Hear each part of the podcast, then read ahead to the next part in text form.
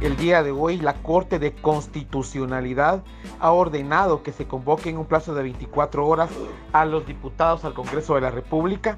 Esto es eh, preocupante porque eh, quieren presionar para que se apruebe este estado de calamidad y lo único que esto haría es darle nuevamente un cheque en blanco al Ejecutivo.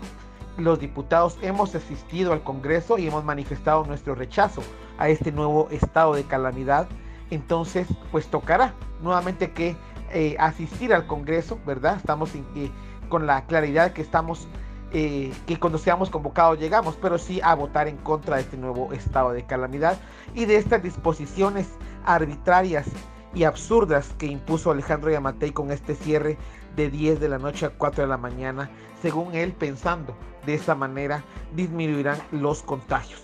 Al día de hoy, más de 5.000 personas infectadas diariamente, no hay insumos hospitalarios, personal y este, vacunas. Al día de hoy seguimos con vacunas donadas Tampoco hay insumos hospitalarios para los ya enfermos de COVID. Los hospitales están rebasados al 150%.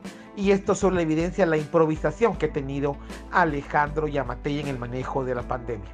Un fuerte abrazo. Le saluda Aldo Dávila, diputado al Congreso de la República de Guatemala. Guita, gracias por estar pendiente. A sus afiliadas nuevamente el agradecimiento por siempre estar eh, preocupados de la situación en nuestro hermoso país.